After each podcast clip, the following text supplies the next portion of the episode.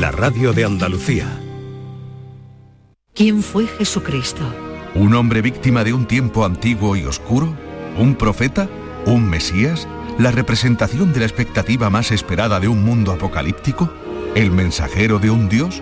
¿Quién fue Jesucristo? Un programa de Canal Sur Radio para el conocimiento, la reflexión y el análisis en esta Semana Santa sobre la figura más trascendental y determinante de nuestra historia. Con Juan Miguel Vega, este Viernes Santo desde las 5 de la mañana. Canal Sur Radio. La Semana Santa que llevas dentro.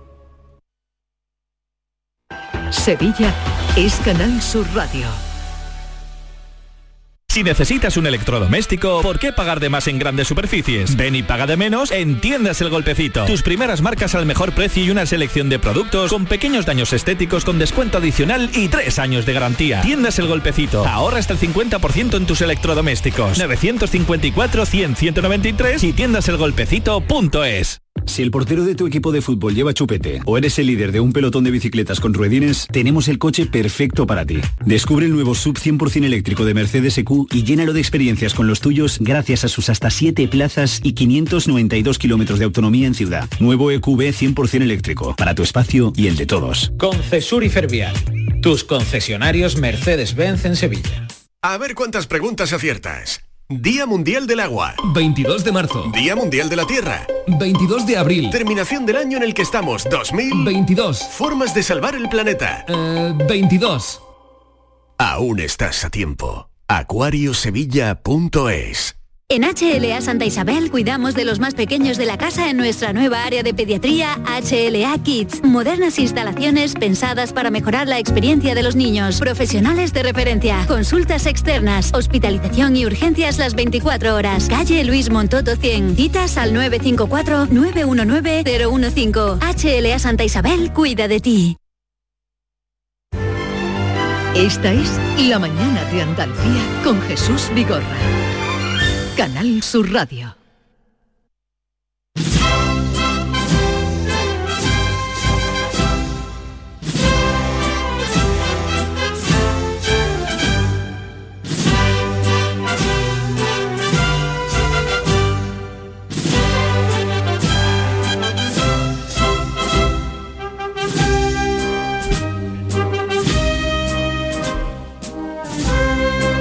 ...13 de abril, miércoles santo, y hoy en la radio vamos a, vamos a hablar sobre el trabajo de los costaleros, para que todo el mundo nos entienda, porque luego eh, son muchos los nombres que toman dependiendo de la, de la ciudad o, o del pueblo.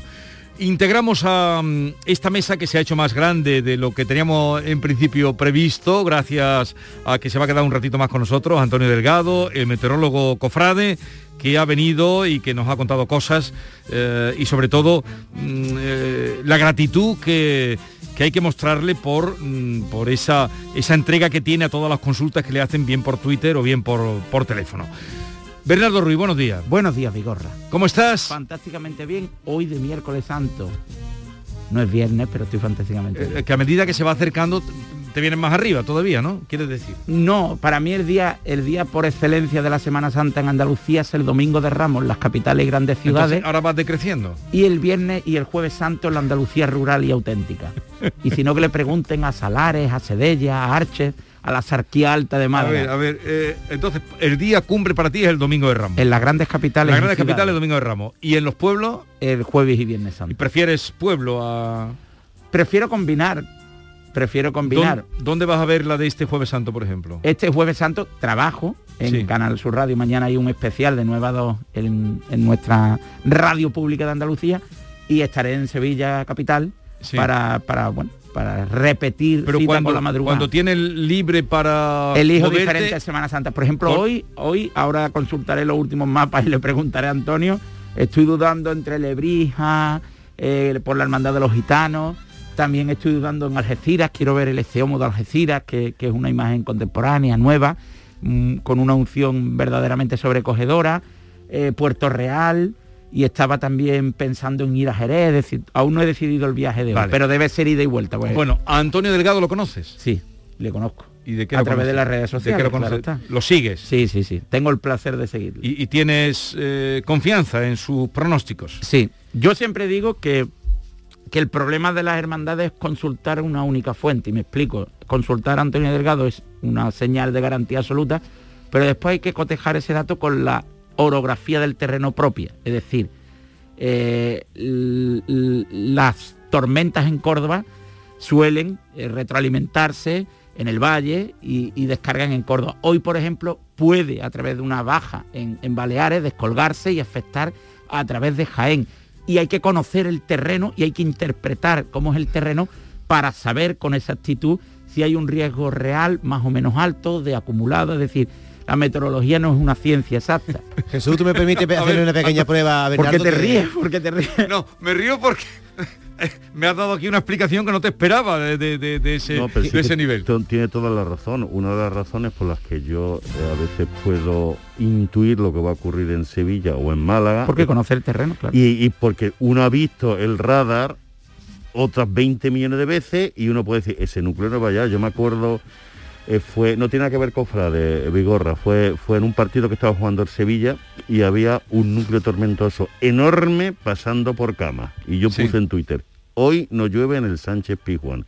El cielo estaba, pero bueno, negro.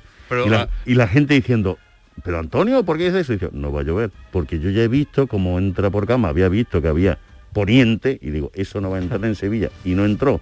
No tuve suerte, sino que es que también uno, como dice el compañero, hay que saber. Y, y después eh, uno de los mitos de la meteorología que hay que desterrar es el viento se lleva la lluvia. No, el viento, trae la lluvia. atrae a la lluvia. El viento, el viento es el principal indicador de que va a llover. Pero ahí se la jugó porque usted dice, está todo negro, pero en el Sánchez Pijuán no va a llover porque yo estaba viendo... Por el viento, si el levante, si es poniente, afecta más o menos a Sevilla. Pero en Córdoba hoy, que Bernardo nos ha metido ya eh, yo, Él es más optimista. Yo soy más optimista. en Córdoba no vaya. Yo creo que no creo que llegue a la, a la capital de Córdoba, pero como mm. estas cosas no es una cuestión de creencia, hay que estar mirando el mm. radar y el riesgo existe porque hay una baja en Baleares que es la que va a hacer que en la parte oriental de Andalucía sean más probables las precipitaciones. Tú cargas el móvil que la País Esperanza no puede mojarse.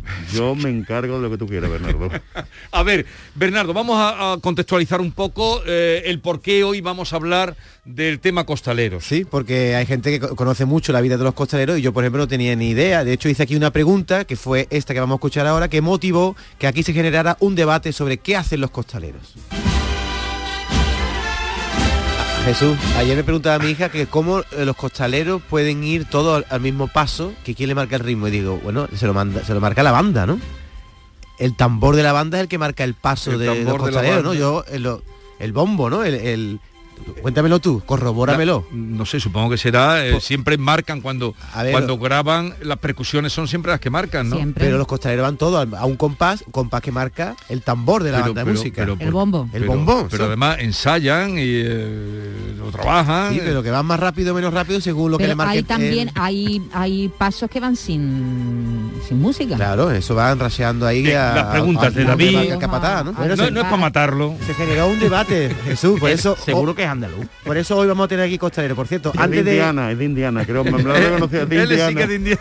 Déjame 30 segundos para, matarlo. para hacer una pequeña prueba a, Bernardo. Bernardo, costalero en Sevilla. Te voy a decir, forma de llamarlo en otro sitio y dime los pueblos si es que lo sabes que te voy a pillar seguro. Hombres de trono. En Málaga. Braceros.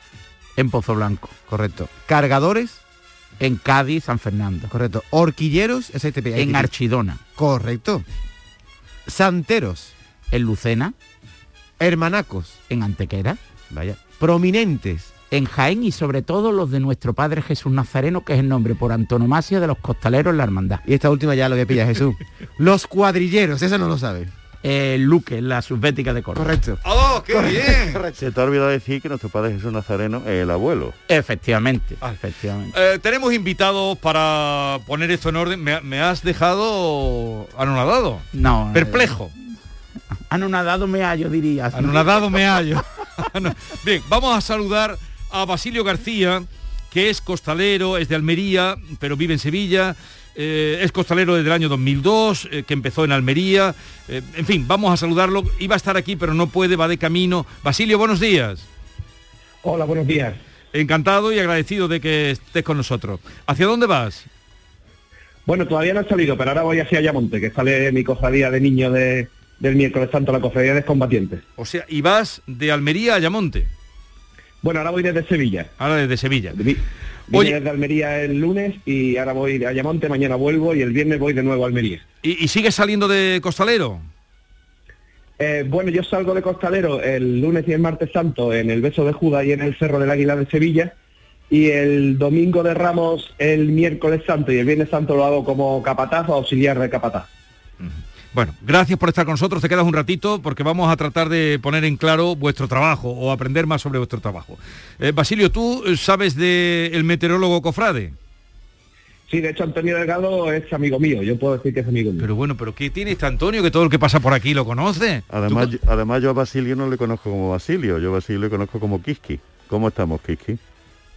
Muy bien, Antonio, me alegro de escucharte. Ha sido una sorpresa escucharte tanto a ti como a Bernardo, que sí pensaba que lo iba a escuchar, a dos amigos míos en esta intervención en Canal Sur Radio. Entonces, Basilio, supongo que ayer que no salió el cerro, que tú sales de costalero, supongo que consultarías también a Antonio, ¿no? Para ver si salía o no, ¿no? Bueno, ayer yo creo que estaba bastante claro todo. Sí, sí estuve consultando porque por la noche me fui a Jerez a ver cofradías y ahí sí estuve consultando el tiempo en distintas páginas.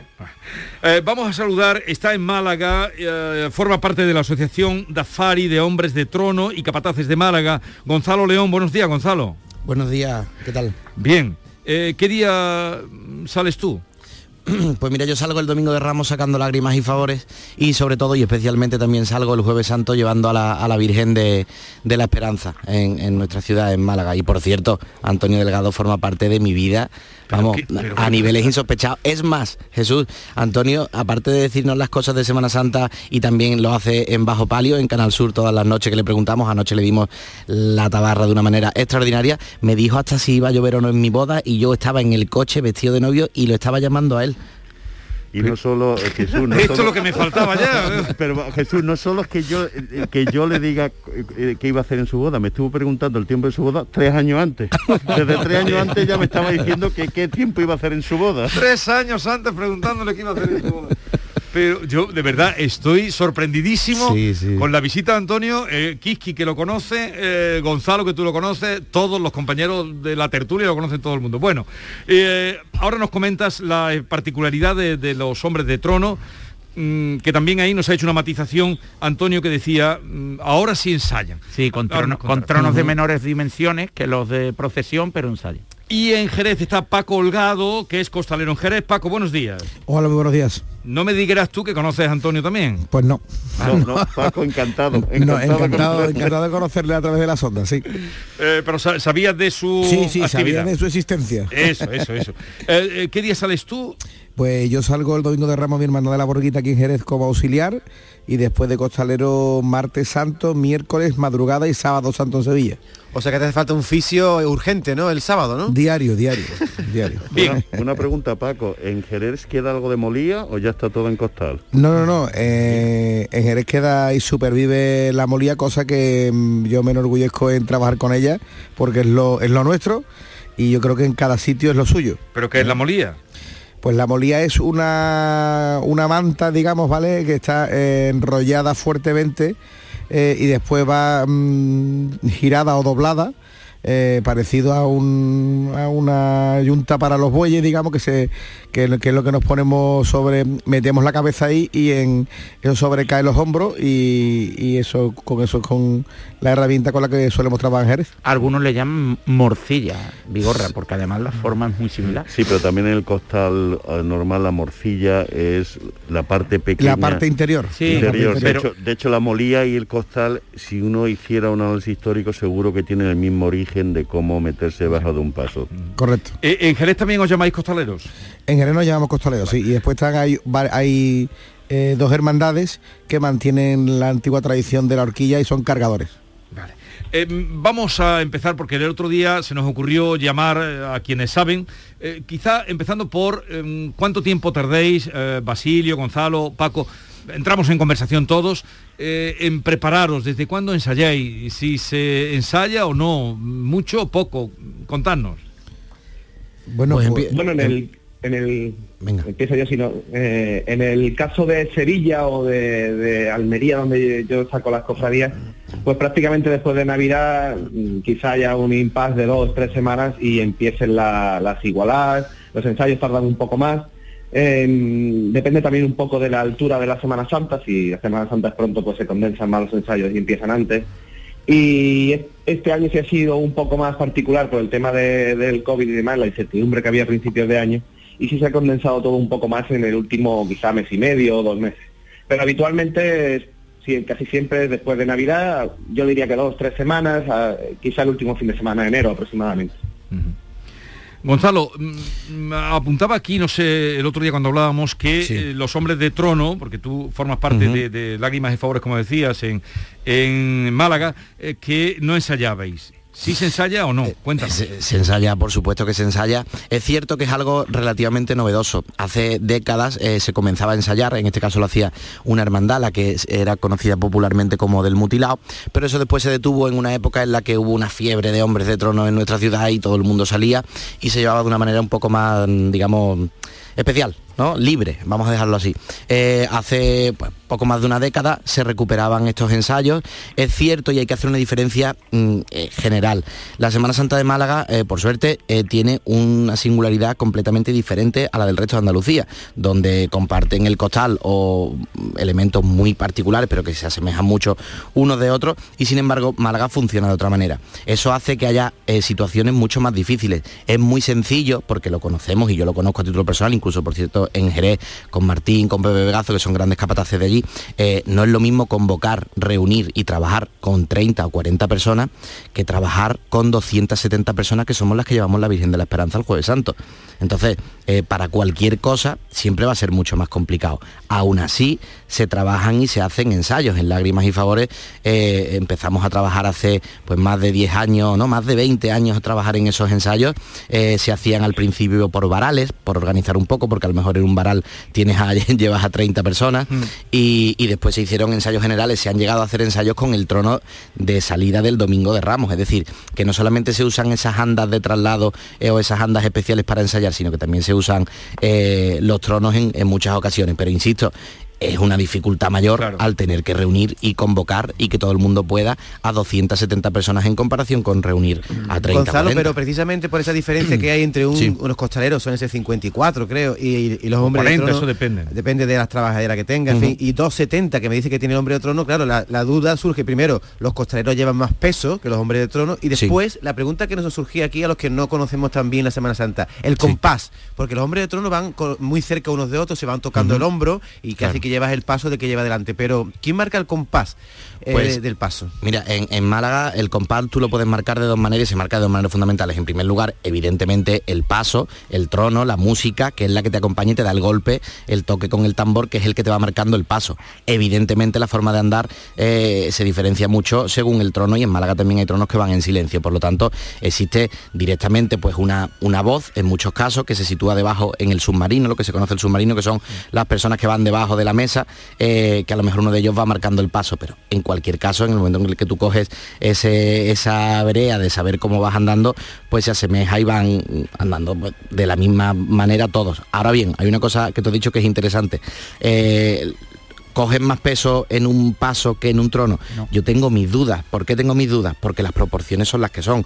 Si, eh, por ejemplo, en el caso de los costaleros o, en- o- o de los cargadores o los que llevan eh, la molía en, en Jerez, tú llevas el peso perfectamente eh, repartido, puesto que cargas en el centro, cargas en, en el centro de la columna y tú el peso lo repartes de manera natural. En Málaga tú llevas el peso en un hombro, lo que te está...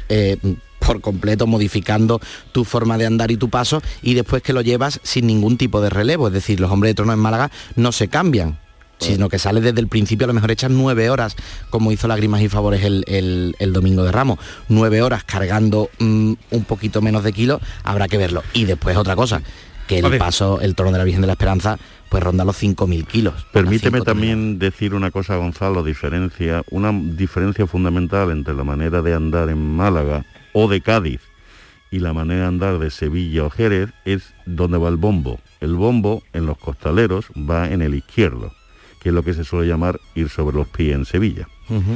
En, en Cádiz, como lo van en el hombro por dentro, y en Málaga, lo que se llama en Málaga el paso marinero o el paso de Cádiz, el bombo va en los dos sitios y es parecido a lo que aquí en Sevilla llamamos ir de costero a costero. Efectivamente, lo que pasa es que eso está cambiando ya también, Antonio, y hay diferentes pasos. Es más, estamos viendo esta propia Semana Santa cómo se están haciendo, lo están llamando doble paso, que es un paso un poquito más ligero para que los tronos no vayan siempre, como tú apuntas, como si fueran en Cádiz de esa manera tan cadenciosa.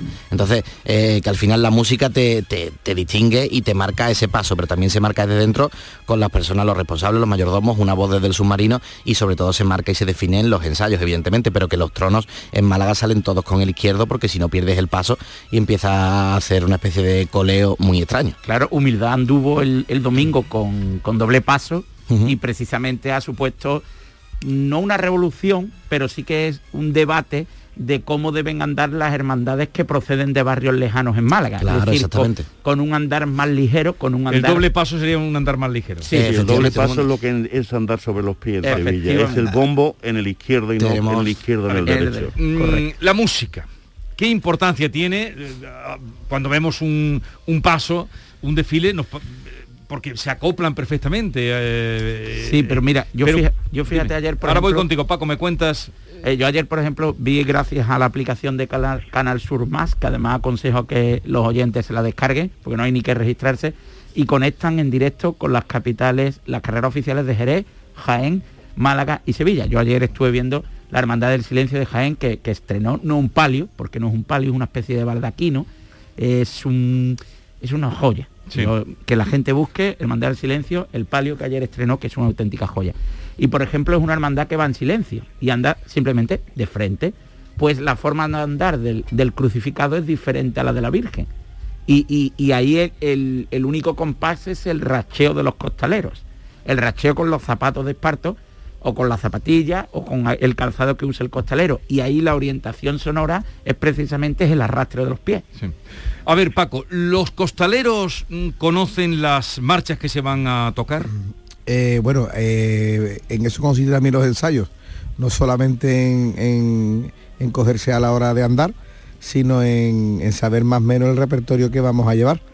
Y durante el ensayo pues se van, se van escuchando eh, las marchas, las distintas marchas que vamos a llevar por el recorrido y se va trabajando el- las marchas para cuando llegue el momento que esté todo el mundo, esté todo el mundo pre- preparado.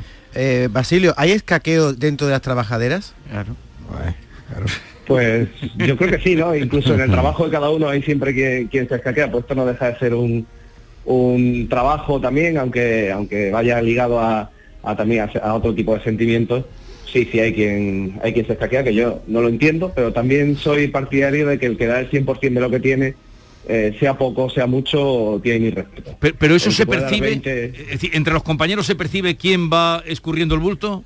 Por supuesto que se el- percibe y se, nota Y el espectador. eh, se nota muchísimo. Hay dos maneras de escurrir el bulto, también es cierto. Una, que tú seas lo que se conoce en Málaga como un tangao, es decir, que apartes el hombro y, no estés apretando para arriba. Y en segundo lugar, que te hayan tallado mal, que eso también sucede, es decir, que los capataces cuando hacen los cuadrantes, eh, tanto en los palos como en los varales, en Málaga o en, o en el resto de Andalucía, eh, te pongan en el lugar en el que tú no debes ir, porque se hayan confundido, porque no hayan tomado bien la medida a la hora de tallarte y entonces, claro, tú no estés llegando o estés cogiendo demasiado. Eso también existe. En cualquier caso se nota una barbaridad Jesús porque lo tienes delante o lo tienes detrás y en algunos casos que puedes hasta meter la mano y decir esta criatura que está haciendo aquí, además de andar y hacer bulto. A ver, cuando el paso está en la calle, el paso, el trono, ¿quién manda?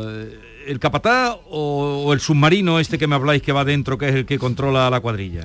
Hombre, yo eh, por, por- por lo que Yo, yo de sé esto no Jerez- sé, eh, pregunto para... Yo sí, para- sí, claro, claro, claro, pero vamos, Se pero- nota, ¿no?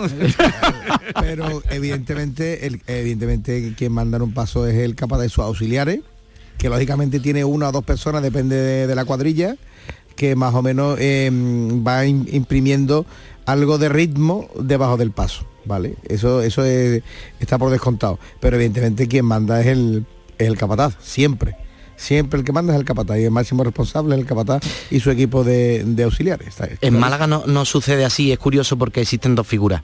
Existe la figura del capataz y existe la figura de los mayordomos. Existe una diferencia generalizada y es que en nuestra ciudad todavía no se ha hecho esa entrega, entre comillas, como sucede en el resto de Andalucía, a un equipo de capataces de, eh, decir, oye, te entrego el paso, tú buscas la gente, tú lo haces absolutamente todo. No, aquí todavía digamos que existe una relación, un vínculo más cercano aún entre la propia hermandad y sus responsables y los propios capataces y mayordomos que son hermanos de la cofradía casi siempre, es decir, que eh, sale de la propia hermandad quiénes son los capataces y quiénes son los mayordomos. Entonces, los mayordomos se dedican simplemente a tocar la campana, y a decidir con la voz de la hermandad si seguimos más rápido, si vamos más ligeros, y los, eh, los ojos de los hombres de trono y los que mm, arengan y trasladan la- la- los mandatos de los mayordomos y la hermandad son los capataces que son los que van en torno al trono, que son los que te, te dan esas voces y esos gritos y tú ya pues te vienes arriba o te echas a llorar. Como, como soy bilingüe, el- lo más cercano a mayordomo de Málaga en Sevilla sería el fiscal de paso. Correcto. El fiscal de paso.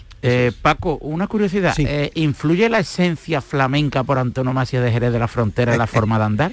Bueno, eh, evidentemente hay algunos, hay algunos, algunas cofradías, algunos pasos que se le, que se nota, se nota ese, ese puntito, ¿no? Ese, ese compás especial. Sí que se nota, claro que se nota. Eh, no es no es que queramos hacer distinciones entre uno y otro, pero sí se, se ve ese paso que tiene ese poquito de compás, ese poquito de, de aje, como decimos aquí, ¿no?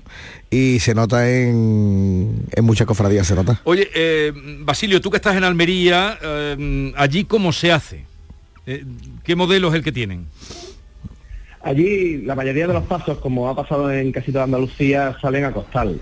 Hay algunos pasos que salen a hombro, eh, por fuera no tan grande como los tronos de Málaga, sino más, más recortaditos.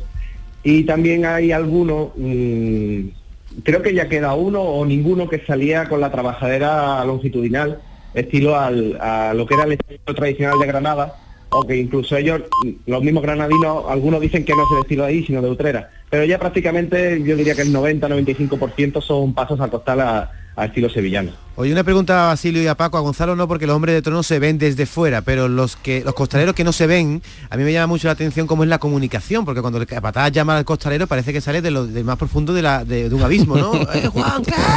¿No? Y te- Que parece no, que pero suele está- ten- no, suelen ser apodos lo que... ¿no? Sí, un apodo, pero parece que están en un en el centro de la tierra. ¿Cómo es lo que se vive dentro? ¿Cómo escucháis al capataz? Porque con la música, el gentío, ¿cómo un costalero que está el último puede escuchar al capataz? ¿Qué, qué se vive ahí dentro de entre las trabajaderas? Hombre, Paco? eh, esa es una de las funciones principales de los auxiliares.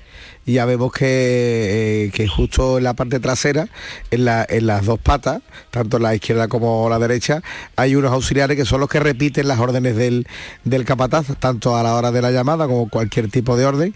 Y eso es lo que facilita que todo el conjunto de la cuadrilla, 30, 35, 40 o 50 hombres, que es lo que suelen ir habitualmente en un paso, en el momento de que va calzado, pues se enteren perfectamente de todas las órdenes e instrucciones que da el capataz.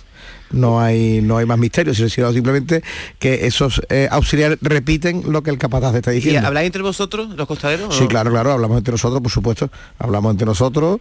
Eh, lo- lógicamente lo que sí siempre se pide que una vez que suena el llamador, está toda la cuadrilla en silencio para podernos enterar bien de las órdenes, pero lógicamente una vez el paso arriba, eso pues siempre hay una o dos personas que son las que hablan, van comentando, van dando algún tipo de instrucción o, van repitiendo incluso la misma orden que dan por fuera, la repiten dentro para que todos nos entendamos.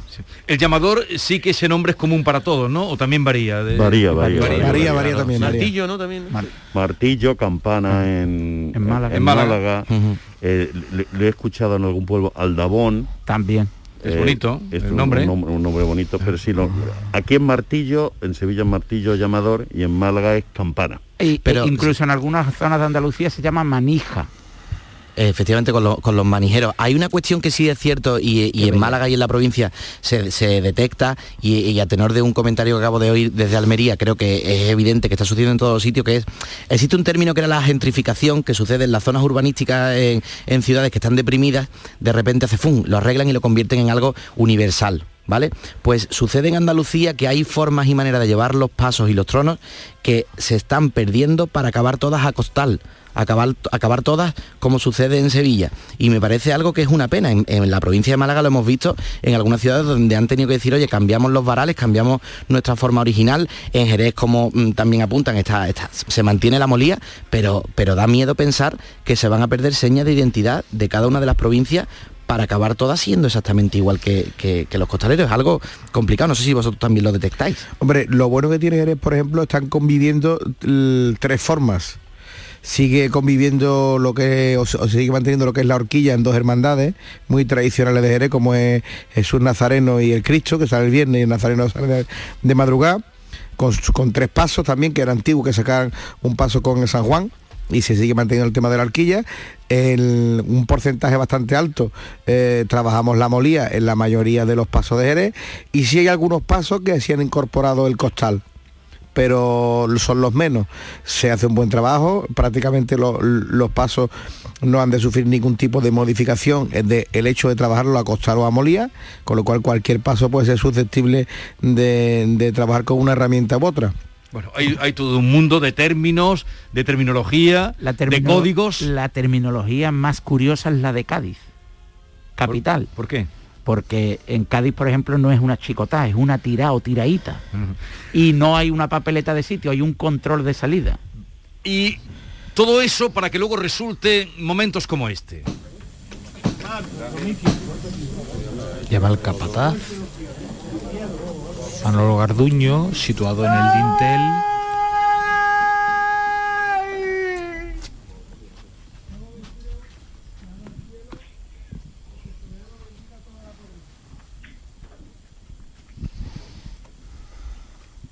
Todos por igual. Hermana. ¡Este! Brazo gordo. Y el aplauso. Se quitan los zancos.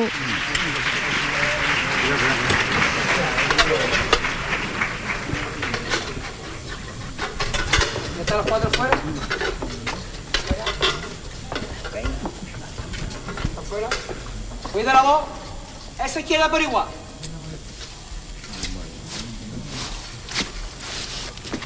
Bueno. Se cuadran los costaleros en la rampa.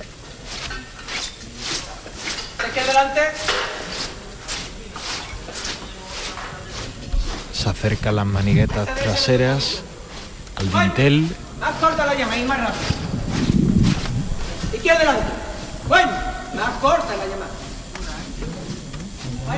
La voz de Manolo Garduño que retumba en el interior del templo. Al frente. Izquierda adelante. Izquierda adelante. Bueno. Esa izquierda adelante. Bueno. Hombre, buen gobierno. Llamarse aquí. Venga, tranquilo. Corra. Dame frente. Y claro, estos sonidos que acerca la radio, cuando esto se oye en Indiana, Antonio, ¿tú qué sientes? Pues cuando... Cuando no- esto lo oyes en Indiana, Pues ¿qué sientes? Pues cuando no estoy aquí, pues soy una fuente de lágrimas, porque eh, eh, es acercarme a mí lo que mi esencia. Pero como te he dicho, mis dos hijos, uno ha nacido en Ginebra y es del Málaga, otro ha nacido en Indiana y es del Sevilla y le encanta la Semana Santa, con lo cual he conseguido que tengan esa llama. Buenos días, Vigorra, y a todos los cofrades que tienes ahí encima. Me encanta lo que estás haciendo hoy, me encanta. Unir Andalucía y no separarla, como antiguamente. Que separar las ciudades andaluzas era lo principal. Y ahí veo yo unión en Andalucía. Soy Fernando de Sevilla y me gustan todas las cofradías de Andalucía. El estilo de Málaga, de Sevilla, de Cádiz, Jerez, Granada, Jaén, Córdoba, Almería, Huelva. Me encanta todo. Gra- gracias por el programa, hombre. Los andaluces estamos muy contentos que tenga este programa hoy. Para unir a la Andalucía nuestra. Bueno, lo hemos intentado siempre, eh, o por lo menos ese es nuestro espíritu. Vamos a terminar ya porque en algún momento hay que poner eh, el punto final, aunque eh, es muy llamativo todo lo que nos habéis contado y todo lo que desconocemos, ¿no? Bernardo, ¿tú querías decir algo? que cuando me marcho de Sevilla, yo nací en Córdoba, pero vivo en Sevilla como bien sabes, es para buscar algo diferente. Y yo, si voy a Cádiz, voy a ver a Jesús caído el martes santo, voy a ver a, a- para mí, hoy hay dos cofradías en Cádiz Capital que son dos joyas, que son sentencia y que es cigarrera, que la Salvadora y la Petróleo cuando le gritan con esa fe, con ese sentimiento, es Cádiz en esencia. Este Sí. sabe hasta quién le grita al. La petróleo, es el- ¿Quién es la petróleo? La salvadora. Son Hombre, dos eso es un iconos. clásico. Esto ya- De es que ya Cádiz. me estáis asombrando. y Han ya- tenido y- una y- exposición en la viña que además sale un, un cuadro espectacular donde sale ella vistiendo Sí. a la Virgen en un portal y es extraordinario. O sea, ¿eh? que este ya sabe hasta quién le grita. Bueno, un- no, muy breve, porque sí, una cosa que quiero preguntaros. A ver, eh, Basilio, ¿tú por qué eres costalero? ¿Qué te hace a ti ser costalero? Pues yo no sé por qué soy costalero, pero yo creo que de niño yo sabía que iba a ser costalero en cuanto pudiera. Y en cuanto tuve los 18 años eh, comencé en Almería, los 19 ya comencé en Sevilla también. De hecho, en mi familia no, no había costalero, empezó mi hermano y un par de años después empecé yo.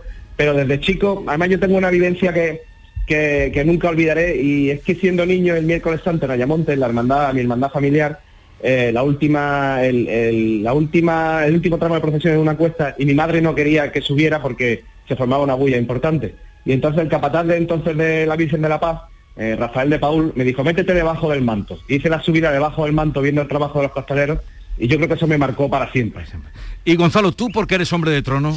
Pues mira, primero la parte religiosa, evidentemente, y, y seguidamente la parte del vínculo. Hay un concepto que es el orgullo de pertenencia, que sucede mucho en la Semana Santa, y sobre todo que cuando estás debajo del varal somos todos iguales. En Málaga sucede, en- te encuentras delante de ti va un panadero, detrás va un juez y a lo mejor tres por detrás va un actor de Hollywood. Así que imagínate la sencillez en la que todo el mundo va por igual, nunca mejor dicho. Atendiendo a eso, la Semana Santa de Málaga debajo de los varales es gloria bendita, sin duda alguna. ¿Y tú, Paco, por qué eres costalero? Pues desde muy niño siempre sentí ese usarillo de, de- de los pasos, desde muy pequeño, desde muy pequeño. Ya en el colegio, pues con los que nos juntamos, conseguimos montar con ocho añillos una, un pasillo y, y lo, y lo sacamos. Y desde el año 87, que llevo bregando con, con el tema de los pasos, eh, un paso igual a todo el mundo, como acaban de decir, ahí no hay distinción de nada, ahí solamente hay que, meterse debajo y trabajar. En la convivencia y los amigos que se hacen son, son especialmente mm, fuertes y lógicamente por el tema devocional y religioso eso es fundamental. Eh, lleva un, un componente lógicamente de afición, pero si a esa afición no le metes devoción y creencia, pues al final es nada. Bueno, lo dejamos aquí porque ya me he pasado de tiempo, pero ha sido un ratito muy agradable el que he pasado con vosotros. He conocido a Antonio Delgado, que lo conocíais todos menos yo. Eh, el, el meteorólogo Cofrade. Seguiremos en contacto, Antonio. Muchas gracias. por la visita gracias, y por haber abusado de tu tiempo. No, ¿eh? no hay ningún problema, es un placer pasar un tiempo Aunque te están llamando ya desde dónde, desde Jaén, ¿no? Sí, lo están llamando de todos sitios. el teléfono Eh. Basilio, eh, García, Gonzalo León, Paco Colgado, muchísimas gracias igualmente por estar con nosotros. Gracias a ustedes. Y buena. Semana Santa. Eh, tú Muchas quédate, gracias. tú no te vas todavía, Bernardo, tengo que examinarte. Que mira el guion para. Dice que no está. ¿Tú te quedas aquí o tienes mucha prisa? No, no, venga, tú decides. Me, me enseña el guion. No, no, que, está- que estaba buscando. Que, que tiene que irse a ver la cigarrera, dice. Ven, seguimos. La mañana de Andalucía con Jesús Vigorra. Hoy volvemos a hablar de Conetrac Bactrocera. Es un producto que ya se usa en otras zonas de España para controlar la mosca del olivo de forma efectiva y ecológica. Jaume Roche es el director técnico de Provodel. Es una empresa pionera dedicada a la fabricación de productos fitosanitarios de bajo impacto ambiental. Jaume nos va a presentar un producto que se aplica a partir de abril y nos va a ayudar a acabar con los problemas que ocasiona la mosca del olivo. Conatrap Bactrocera es un sistema de captura masiva registrado también para agricultura ecológica y que controla la mosca del olivo de una forma cómoda y efectiva. ¿Cómo se aplica? De manera muy sencilla, el producto se entrega ya listo y montado para su uso y solamente hay que colgar Conatrap Bactrocera directamente de la rama de un árbol un poco escondida entre el follaje. ¿Tiene algún tipo de mantenimiento? No, Conatrap Bactrocera se mantiene en el olivo durante toda la campaña, cuidando de nuestra cosecha sin ningún tipo de mantenimiento. Ya lo saben, para más información, tienda.probodel.com. Con tu coche no te líes. Conmigo te mueves seguro, eres puntual, ahorras, llegas donde quieras y contaminas menos. Transporte público de Andalucía, seguro, económico y sostenible. Junta de Andalucía. 17 millones de euros. 17 millones de euros. Tu hija acaba de ponerle agüita al perro en un plato de tu vajilla del ajuar de boda. Pero piensa en 17 millones de euros. Ya puedes comprar tu cupón del Extra Día de la Madre de la ONCE. El 1 de mayo, 17 millones de euros. Extra Día de la Madre de la ONCE. Compensa y mucho. A todos los que jugáis a la 11, bien jugado. Juega responsablemente y solo si eres mayor de edad. En Canal Sur Radio Sevilla tienes todos tus programas favoritos. ¿Te está afectando la subida de la luz? Claro que sí. Por eso en Insolac Renovables instalamos paneles fotovoltaicos de autoconsumo con los que podrás generar tu propia electricidad. Y ahora con las nuevas subvenciones de la Agencia Andaluza de la Energía lo tienes mucho más fácil. Entra en insolacrenovables.com e infórmate de las ventajas que tiene el autoconsumo. Insolac, expertos en energías renovables desde 2005. ¿Eres de los que se desesperan cuando no carga un vídeo en YouTube? Vente a Unicable y combina nuestros servicios de fibra, móvil y televisión como quieras. En Unicable encontrarás tarifas de otro planeta. Visítanos en La Rinconada, Umbrete, Cantillana, Santiponce, La Puebla del Río, San José de la Rinconada y Alora, en Málaga. Encuéntranos en unicableandalucía.com. Recuerda, tu operador local es Unicable. Trabajar por la seguridad de todos es el compromiso de Tecnologías contra el Fuego, empresa de Sevilla que trabaja por y para su ciudad. Son más de 25 años los que Tecnologías contra el Fuego lleva instalando y manteniendo sistemas de protección contra incendios, como revisión, recarga y retimbre de extintores. Conócenos en tecnologíascontraelfuego.es, porque tu seguridad es la seguridad de todos. Tecnologías contra el Fuego. No hay bar que por bien no venga. Y tampoco hay bar sin cubertería, útiles y electrodomésticos de cocina. En Plástico Sur tenemos un nuevo canal de venta para el profesional hostelero. Pregúntanos por nuestro catálogo a precios de ahorro. Nuestro mejor negocio es que nuestros clientes encuentren todo al mejor precio. Nos encontramos en Sevilla, en el Polígono Los Girasoles o en www.plásticosur.com. Plástico Sur, la mayor superficie para empresas y autónomos en Sevilla. Tus programas favoritos están en la web y en la app de Canal Sur Radio, la radio de Andalucía en Sevilla. Mano de santo limpia la ropa, mano de santo limpiar salón, mano de santo y en la cocina, en el coche, en el watercloak, mano de santo para el hotel, mano de santo para el taller, mano de santo te cuida, mano de santo te alegra la vida, de santo, mano de santo, ponte a bailar y no limpies tanto, mano de santo, mano de santo, ponte a bailar y no limpies tanto. No te podías imaginar ver a tu artista favorito tan cerca. Solo en Concert Music Festival puedes hacer que esto ocurra. Il Divo en concierto en Concert Music Festival el 9 de julio, concierto homenaje a Carlos Marín. Vive una experiencia única. Il Divo homenaje a Carlos Marín en Concert Music Festival Chiclana de la Frontera el 9 de julio. Patrocina Finetwork. Patrocinador principal Lenovo. Entradas a la venta en Ticketmaster. Con tu coche no te líes. Conmigo te mueves seguro, eres puntual, ahorras, llegas donde quieras y contaminas menos. Transporte público de Andalucía, seguro, económico y sostenible. Junta de Andalucía. La mañana de Andalucía con Jesús Vigorra. Y como es eh, miércoles ya, miércoles santo, eh, 13 de abril, vamos a nuestro encuentro con el juez Emilio Calatayú. Señor juez, buenos días. Hola, buenos días. ¿Qué tal está? Pues bien, aquí de Semana Santa. De Semana Santa. ¿Ha salido a ver a alguna procesión o se ha placeado? No, no, no me he placeado. Mañana saldré a ver con mi nieta la estrella. Eh, una cosa antes de que se me olvide, me acaba de pasar ahora por la cabecita. Usted tiene una hermana aquí en Sevilla, ¿no? Sí.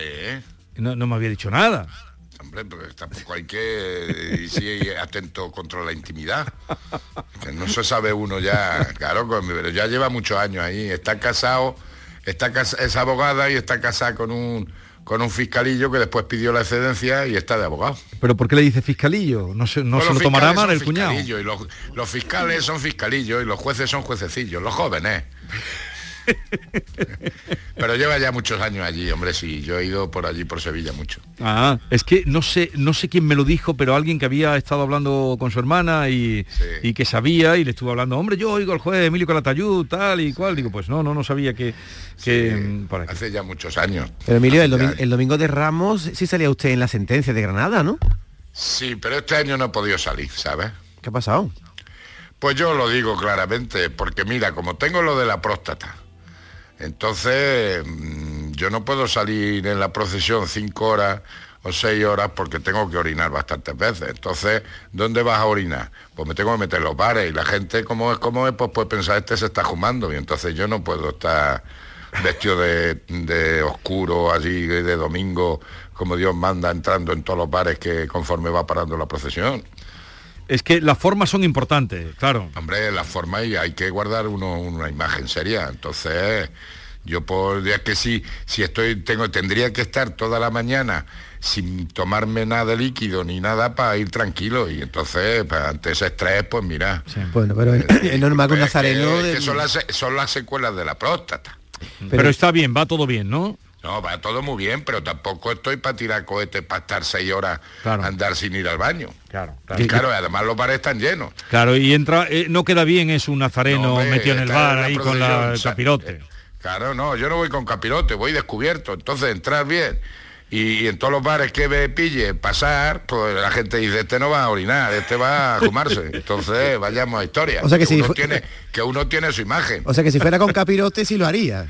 Pero entonces me tendría que quitar el capirote para entrar en el bar. Lo conocería y no quedaría bien. Tú, David, tienes unas estamos cosas... en las mismas, estamos en las mismas. Si es que lo mejor es la prudencia, yo yo lo siento mucho porque hice una promesa, una promesa, he salido muchos años, pero este año no podía. Ni podía ni debía, vámonos, no debía. No, además está más que justificado lo que... Claro, por, por lo que eso lo digo, que hay que decirlo. Si yo no tengo secretos, pero esa fue la causa por la que no, no salí. O sea, usted siempre dice lo que piensa. Hombre, claro, mientras no ofenda Y, y a esta se- nadie, yo digo lo que pienso. Sí, sí, por eso le queremos, eh, señor juez. Pues muchas gracias, lo mismo digo. ¿Y esta semana ha tenido mm, trabajo en los Hombre, juzgados? claro, no? ayer tuve juicio y mira, me acaban de llamar que ahora tengo un choricillo. Tengo un detenido. Pero ¿cómo es eso? ¿Que han detenido a alguien y le llaman a usted? Claro, claro. ¿A un menor? De- Claro. Y tiene- Entonces lo voy, lo voy a despachar, que seguro que ha sido por no ir a misa. Que seguro que no ha sido por ir a misa, ¿sabes? O mañana a los oficios. Seguro que no. Pero cuando le avisan, Emilio, ¿le dicen qué ha pasado o simplemente...? Que aquí tenemos uno. Y entonces ya me lo dice, tenemos un detenido. Y entonces ya abajo, vamos, lo vemos y ya va, ahora está, ahora lo está explorando el equipo técnico, vamos, psicólogo, el educador, el trabajador, le está tomando declaración la fiscalía y después voy yo y lo despacho. Pero usted se ve a solas con él. No, no, no, no. Yo me veo ya en vista en la sala y yo antes de, de oír al chaval veo los papeles y después en, en el acto de la vista pues me informa el equipo técnico, las circunstancias familiares, sociales, Sí, sí, sí, en sí. fin. Luego veo el delito que, del que se le acusa y tal y hace con el abogado y hacemos una comparecencia y acuerdo la libertad, el fusilamiento provisional, el internamiento, en fin, lo que sea. ¿Pero cuánto tiempo pasa entre, entre la detención del menor y la vista? ¿Cuánto tiempo pasa? No, aquí en Granada lo hacemos de forma automática. A lo mejor lo han detenido esta noche o lo ha llevado detenido esta mañana la policía. Y, y vamos, ahora en cuestión de una hora, un par de horas está despachado. Pero eso que sale en las películas de cuando mm, muchas veces dicen... en, menores va muy rápido. En menores va rápido. Pero, Sí, eh, tenemos unos plazos legales, son 24 horas para ponerlo a disposición del fiscal. Y el fiscal me lo pone a mí inmediatamente. A mí me ocurre, Emilio, no sé si le ocurre a usted, cuando veo a un periodista en película de Hollywood, digo, uy, qué mal hecho está ese periodista, pues los periodistas no trabajamos de esta manera. Cuando usted ve una película, y ahora hay muchas, donde se ve a un juez en un juicio, eh, detecta incorrecciones, detecta cosas que no, mm, realmente no hacen los jueces, que simplemente lo han hecho por la película y Sí, están mal. ¿sí? Claro, claro. Y luego, y también los abogados. Es que estamos muy americanizados en las películas, ¿sabes? En España es otro procedimiento. Mira, por ejemplo, una cosa que siempre se lo digo yo a todos los chavales que estudian, es lo del martillo. Aquí no utilizamos martillo. Ya. ¿Sabes? Aquí es a base de campanilla. Yo, a mí me gusta la campanilla. ¿Cuando acaba, ¿Cuando acaba o cuando usa la campanilla? No, mira, la campanilla viene de, de hace tiempo, porque son, a mí me gustan las formas. La campanilla era un símbolo que se utilizaba cuando se abría el juicio, dabas un campanillazo. Cuando los interrogatorios de los abogados, por ejemplo, aquí no es como eso improcedente, impertinente, sino le pegabas un campanillazo. ¿Sabes? Que seguía pasándose el abogado porque ya era demasiado pesado, pues le daba dos campanillazos. Y ya la tercera le tiraba la campanilla, pero no tenías que hablar nada, ¿sabes? Y luego ya normalmente, cuando se acaba la, la vista, dice, le pegas el campanillazo, visto para sentencia. pero, ¿Y qué otros errores así de bulto ve usted que no tienen nada que ver con el ejercicio de la profesión o de la judicatura y cu- Bueno, es que menores- recurrentes en menores, películas? eh, eh, en menores que el asiento es distinto, el, el- el tribunal es distinto en menores porque participamos mucho. O sea, está en el centro de la sala, está el juez, a la izquierda está el, secretario del juzgado, que ahora se llama eh, letrada de la Administración de Justicia, a la izquierda del, estrado está eh, la acusación, la parte de acusación, que es el Ministerio Fiscal y si hay acusador particular, y a la derecha del juez está la defensa. Luego abajo está el menor, de- detrás de- del menor están los padres del menor, a la derecha abajo del estrado está el equipo técnico, que es el psicólogo, el educador, el trabajador social, y enfrente está la entidad pública, que es la comunidad autónoma, que son los que nos facilitan a nosotros los recursos para ejecutar las medidas. Entonces, la gente no se sitúa en principio bien, porque menores es distinto. Menores, gracias a Dios, es completamente distinto. ¿Y, y usted cree, ha, ha habido, hay una controversia ahora en esa petición que se está haciendo desde Baleares de que se haga una normativa específica para centros de menores eh, tutelados eh, y, y se han dirigido a Bruselas. ¿Es necesario eso? ¿Ha sido a raíz de, de las, eh, en fin, los abusos que ha habido contra menores? Mira, es que el problema es que cuando se habla de centros de menores no se distingue, en la prensa no se distingue. Hay dos tipos de centros de menores. Uno, los que son de medida judicial, ¿eh? es decir, los condenados, para entendernos, y otros son los centros de protección de menores, que son los que tienen la custodia de la comunidad autónoma de esos menores, que pueden ser menores inmigrantes, pueden ser menores que sus padres eh, los ha cogido la comunidad autónoma a la tutela por estar en situación de riesgo, porque los padres están en prisión, porque se han perdido los padres, eh, es decir, de todo tipo. Y el problema de esos centros de, de protección es que no son centros de contención, porque no están privados de libertad ni de nada. Ya. Entonces, quizá haya que modificar un poco el reglamento de, de medidas, más medidas de seguridad, más tal, pero son temas delicados. Pero esos menores no están condenados. Ya. Esos menores viven en los centros esos, pero salen al exterior y tal y que cual. Entonces, quizá, pues no lo sé, los profesionales, eso ya depende de las comunidades autónomas. Hay comunidades que lo llevan fundaciones privadas, como pasa en los centros de reforma, y hay comunidades que son funcionarios. Entonces eso se tienen que regir por el estatuto, vamos, por la ley de la función pública y toda la historia. Pero quizá pues haya que modificar algunas cosas. Pero vamos, situaciones de abuso y cosas no es lo frecuente. Ahora, si sucede, ¿quién tiene que investigarlo? Está el Ministerio Fiscal, que es el que, lo tiene, que, es el que defiende los intereses de los menores. El Ministerio Fiscal es el que tiene que investigar. Pero hay Claro. todo...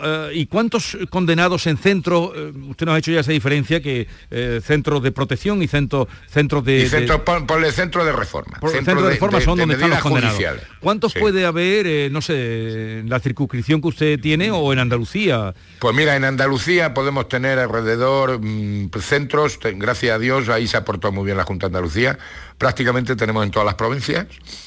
Y ponle que pueda haber plaza de unos, a lo mejor puede haber 600, 700 plazas de internamiento. Es un número importante. Es que ¿eh? somos muchos, ¿eh? es que somos muchos. Pero que es un número Pero, por importante ejemplo, para por- administrar eso, ¿eh? Eh, Son, son entidades privadas, son fundaciones privadas. Ya, ya. ¿Sabes? ¿Y, y usted Entonces- visita alguna de vez en cuando o no? Sí, yo claro, visito, visitamos el fiscal, yo también visitamos.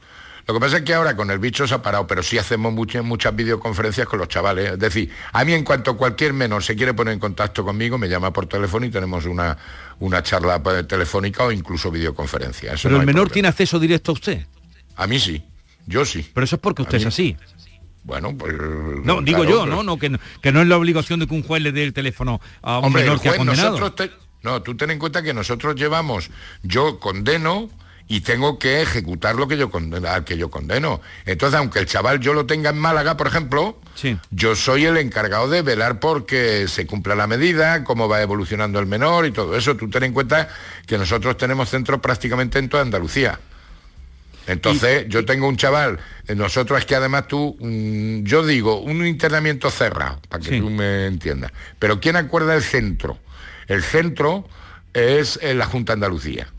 Entonces, por ejemplo, tú imagínate que pillamos a un grupo de tres o cuatro, en una banda, o en, una, en un grupo. No vamos a meter a los cuatro chorizos en el mismo centro. Claro. ¿Entiendes? Entonces se diversifican. y usted, el juez que sea, en este caso usted, que es el que nos está contando, es el responsable de ese, Claro, de ese menor. su ejecución, de ese, de ese menor, de cómo va evolucionando, de modificarle la medida, salvo que existan varios juzgados de, la, de, la- de Andalucía, el que lleva la ejecución de todo sería el primero que dictó una sentencia. Pero vamos, eso ya son cuando se cometen varios hechos y los ha visto varios juzgados. hoy Pero hemos- yo normalmente me encargo de los que yo eh, eh, he condenado. Hoy hemos aprendido un poquito más. Señor juez Emilio Calatayú, un abrazo y eh, buena Semana Santa. Lo mismo digo. Adiós. Un abrazo, a cuidarse.